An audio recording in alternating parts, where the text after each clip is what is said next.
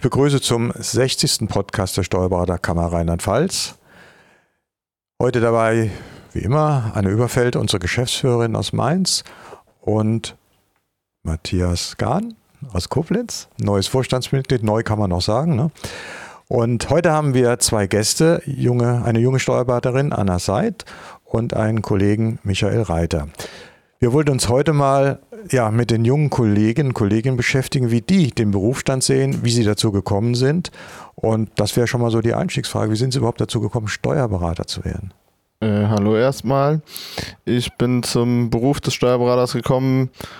Ähm, ich habe angefangen mit einem Studium in Rechtswissenschaften habe mich dann umentschieden und habe BWL studiert, allgemein BWL. Und nach dem BWL-Studium, nach einer einjährigen Praxiszeit, habe ich dann äh, den Master of Taxation studiert und da war einfach das Abschlussziel Steuerberater. Und das habe ich dann in, im letzten Jahr die Prüfung geschrieben und dann dieses Jahr mündliche Prüfung gehabt und dann jetzt bin ich Steuerberater. Also über den Studienweg praktisch. Also den, den Schritt vom Juristen zum BWLer kann ich gut nachvollziehen. Ich bin ja auch BWLer. Ja, also insofern äh, klar, das ist ein klassischer Weg. Wie war es bei Ihnen? Ja, bei mir war es ähm, ganz anders. Bei mir kam wirklich der Weg über die Praxis. Ähm, ich habe mich nach der Realschulzeit dazu entschlossen, eine Ausbildung als Steuerfachangestellte zu machen. Und im Anschluss bin ich dann den Weg durchlaufen, dass ich den, die Steuerfachwertprüfung abgelegt habe, auch bei der Kammer ähm, somit auch die Wartezeit zum Steuerberater verkürzt habe und anschließend dann nach sieben Jahren den Steuerberater direkt im Anschluss machen konnte. Habe also des Öfteren schon mal mit der Steuerberaterkammer und diversen Prüfungen zu tun gehabt und ja, kenne diesen Weg ohne Studium auch ans Endziel zu kommen. Wie haben Sie denn, ich sag mal, selbstkritisch gefragt, den Kontakt mit der Kammer empfunden? Von der Organisation her gab es Verbesserungen? Mich würde auch mal interessieren, die Steuerberaterprüfung, wir können ja nur organisieren. Wie haben Sie da die Organisation empfunden? Also wie gesagt, Kritik ist durchaus erlaubt. ähm, also gerade beim, beim Steuerberater, die Organisation fand ich gut. Ich hätte mir vielleicht im Nachgang ähm, das ein oder andere anders gewünscht. Ähm, das ist so das Einzige, was ich an Kritik äußern kann, dass man vielleicht nicht unbedingt einen fixen Tag hatte, wo man sagen kann, da kommen die Ergebnisse, weil man ist schon relativ angespannt in der Wartezeit und man greift dann vielleicht doch mal zum Telefonhörer und hört mal nach. Äh, ich glaube, das könnte man im Vorfeld schon vermeiden, indem man indem man vielleicht nicht direkt am Anfang, aber wenn es absehbar ist, wann vielleicht die Kommission, ähm, die Prüfungskommission sind, dass man da einfach so ein bisschen die Prüflinge informiert äh, und die Nervosität nimmt, die einfach da ist. Ähm, das ist ganz persönlich für mich so der Kritikpunkt. Da hätte es mir besser gehen können, einfach in der, in der, in der Zeit. Ähm, vom, von der Vorbereitung, dem Ablauf und auch im Vorfeld äh, war die Kammer immer hilfsbereit und hat Fragen beantwortet. Da habe ich, da habe ich eigentlich nur Positives zu sagen. Mhm das mit den fixen Terminen, wann die Noten bekannt gegeben werden, das wäre auch uns ein Anliegen. Das lässt sich nur nicht so ganz darstellen. Also wir arbeiten aber dran, das ist ja. versprochen, weil es ist ja auch bei uns, es rufen ja alle an. Es wäre ja, ja, für uns viel besser von der Geschäftsstelle. Genau, weil ähm. man hält wahrscheinlich die erste Zeit noch so die Füße still, aber mhm. desto näher Genau. Also ich war auch eine von denen, die dann doch einen Tag vor, bevor die Ergebnisse kamen, angerufen hat. Mhm. Und äh, wahrscheinlich auch die, die Hundertste gewesen war, das war mir bewusst. Aber genau, deswegen wir arbeiten dran, aber es ist ein gewisser Umsetzungsprozess. Weniger technischer, sondern ich sag mal mitmenschlicher Art. Ja. Ja, ich weiß nicht, wie es Ihnen geht, aber ähm, wenn ich äh, nach meinem Beruf gefragt werde und antworte, ich bin Steuerberater, dann kommt manchmal so ein kleines mitleidiges Lächeln und ähm, dann werde ich meistens gefragt, ist das nicht furchtbar langweilig und trocken? Wie konnten Sie auf die wahnwitzige Idee kommen, sich für einen solch langweiligen und trockenen Beruf zu entscheiden? Ja, also die Frage kenne ich, die bin ich durchaus auch schon das ein oder andere Mal gefragt worden oder die Reaktion. Ähm, ich beantworte das Ganze eigentlich immer damit, dass, äh, dass der Beruf nicht so trocken ist, wie er aussieht und relativ äh, abwechslungsreich, äh, abwechslungsreich ist und man auch viel Kontakt mit Menschen und vielen Lebenssituationen hat. Also dass es auf den zweiten Blick nicht so aussieht, wie es, wie es oft wahrgenommen wird. Ähm, sag aber auch immer dazu, dass man dafür doch auch ein Stück weit gemacht sein muss, ähm, um das eben nicht als trocken und Zahlenwerk zu empfinden. Jetzt ist es ja so, dass unser Berufsstand vor relativ großen Herausforderungen steht. Also ich habe das selber erlebt beim Steuerberaterexamen. Ähm, Technik, Wissen und EDV haben wir nicht benötigt, um die Prüfung zu bestehen. Und wenn man in der Praxis ankommt, dreht sich ja im Moment gerade relativ viel um, um EDV und Technik. Sehen Sie das ähm, als Bedrohung an oder eher als Chance, dass sich unser Berufsstand vielleicht noch attraktiver machen lässt dadurch? Äh, ich würde sagen, der Berufsstand, also es ist auf jeden Fall eine Chance, das ist eine Arbeitserleichterung. Es wird natürlich auch meiner Meinung nach so sein, dass die, dieser klassische Beruf Buchhalter zum Beispiel, dass der ausstirbt, dass nicht mehr nur gebucht wird, sondern dass vielmehr der Buchhalter der Kontrolleur in dem, in dem Zusammenspiel ist. Und aber im Großen und Ganzen, die IT müssen wir als Chance begreifen und müssen die auch annehmen, denn äh, es wird immer digitaler und es wird ohne nicht mehr, nicht mehr lang funktionieren. Vielleicht ein ganz anderes Thema, Zukunftsperspektive. Ähm, also ich habe vor drei, vier Jahren einen jungen Partner gesucht, einen Steuerberater, der sich hier mit einbringt und vielleicht auch Kanzlei und Anteile übernimmt. Äh, und habe festgestellt, das ist unheimlich schwer, weil die jungen Leute wollen sich nicht selbstständig machen. Wie ist denn bei Ihnen die Sicht? Da haben Sie Interesse auch mal selbstständig zu werden, eine eigene Kanzlei aufzumachen, irgendwo mit reinzugehen oder ist das keine Perspektive oder woran liegt das, dass so wenige das machen? Ähm, also bei mir ist es so, ich bin jetzt Geschäftsführer von der GmbH und werde wohl auf lange Sicht auch dort einsteigen und dort bleiben, so dass ich nicht mehr von Null anfangen muss in der Selbstständigkeit. Ich glaube, dass die meisten einfach den in Anführungsstrichen sichereren Ge Weg gehen wollen, vielleicht zu einem der Big Four gehen wollen, sich dort einfach mit, mit festen Arbeitszeiten oder relativ festen Arbeitszeiten und äh, diese, dieses Risiko Selbstständigkeit nicht mehr unbedingt eingehen möchten ist es auch denkbar, dass, ähm, ich sag mal, die kleinen Einheiten, ich will nicht sagen aussterben, aber dass man äh, eher die Chance sieht in der großen Einheit, weil ja die äh, Fragen auch immer komplexer werden, die zu klären sind.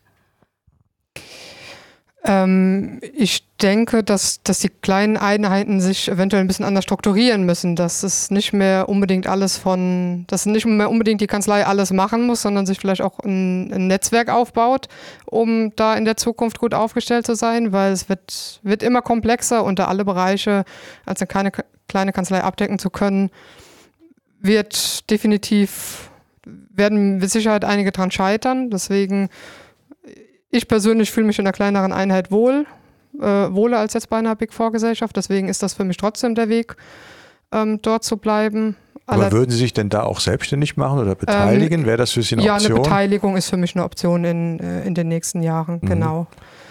Ähm, ich glaube, dass es aber bei vielen, ähm, dass viele auch das Problem haben, als junge Steuerberater eine, eine Kanzlei zu finden, die auch digital, digitale Prozesse hat, ähm, um es auch interessant zu machen, äh, dort. Ähm ja, das ist jetzt eine interessante Aussage. Das ja, ist ja etwas, was wir, äh, äh, Matthias, auch sehen, dass der, die Digitalisierung gar nicht so weit fortgeschritten ist, wie wir das wünschen und manchmal glauben. Wie würden Sie das aus Sicht der ganz jungen Kollegen sehen? Also Sie sagten ja gerade, es ist ein Hindernis für junge Kollegen, dass es noch viele Kanzleien im Markt gibt, die nicht digital unterwegs sind, die noch nicht auf diesen Zug aufgesprungen sind. Ähm, wo sehen Sie da die Probleme? Ähm, die Probleme ähm, sehe ich darin, dass, dass es irgendwann die Zeit kommt, wo gezwungenermaßen ähm, man auf den Zug aufspringen muss, der allerdings dann schon etwas an Fahrt aufgenommen hat. Ähm, und es sich auch nicht einfach so einsteigen lässt in das Ganze. Also ohne jetzt für eine Vorarbeit zu leisten, zumindest mal zu digitalisieren, lässt sich nicht von heute auf morgen automatisieren.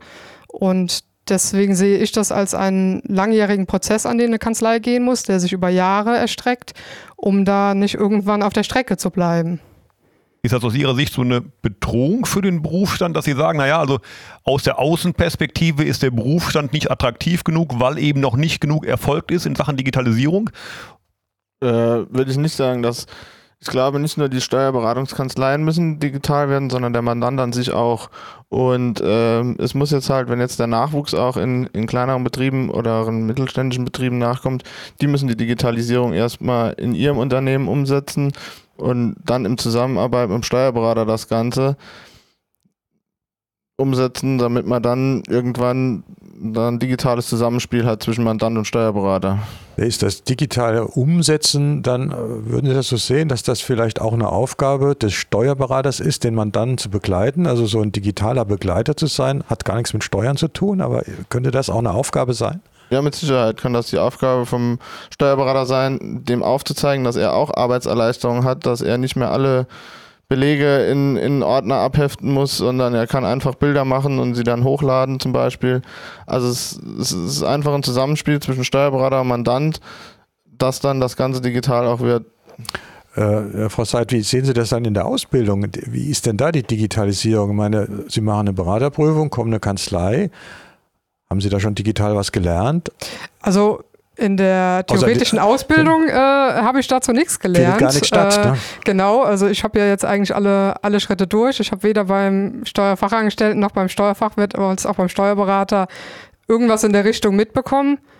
Es ist also ganz abhängig davon, was man in der Praxis erlebt, wie weit man da ähm, Einblicke erhält. Ähm, das war bei mir zwar vorhanden, aber ich, es gibt halt viele, die da nicht so die Einblicke bekommen und dadurch auch für Kanzleien, die schon digital sind, immer etwas schwieriger ist, die Mitarbeiter auf diese Stufe zu heben, wo, äh, wo man sich gerade befindet. Also durchaus lese ich da ein bisschen Kritik heraus an der Ausbildung, die zu wenig schön, digital ja, ist. Es wäre schön, diese Ausbildung ähm, ja auch ein Stück weit äh, auf das anzupassen, da sich das auch das Berufsbild eines Steuerfachangestellten ja in Zukunft sehr verändern wird. Den Ball nehme ich gerne ein bisschen auf. Ich bin jetzt neu im Vorstand der Steuerberaterkammer. Was sind so Ihre Erwartungshaltungen an den Vorstand als junge Kollegen? Was erwarten Sie von uns?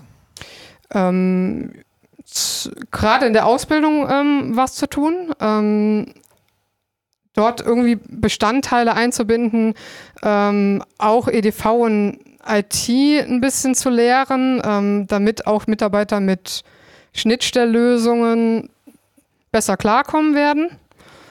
Und vielleicht, ähm, wobei ich glaube, da habe ich mitbekommen, dass es da mittlerweile schon was gibt, auch in dem Bereich von betriebswirtschaftlicher Beratung so eine Fortbildung wie der Steuerfachwirt zum, äh, zum Beispiel, der Fachwirt für, äh, für Controlling und Rechnungswesen, ähm, einfach da auch ein Standbein anzubieten, weil ich denke, auch dort äh, in Zukunft ähm, sich das Tätigkeitsfeld ein bisschen verändert und man nicht mehr so viel mit der Buchhaltung zu tun hat, weil die automatisiert erstellt wird, sondern den Mandanten andere Leistungen anbieten muss, zum Beispiel betriebswirtschaftliche Beratung. Und das lernt ein Steuerfachangestellter an der Ausbildung auch eher nur am Rande.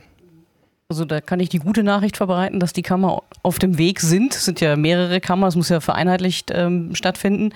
Und in der Tat ähm, wird die Prüfung für die Fachangestellten in dem Sinne überarbeitet.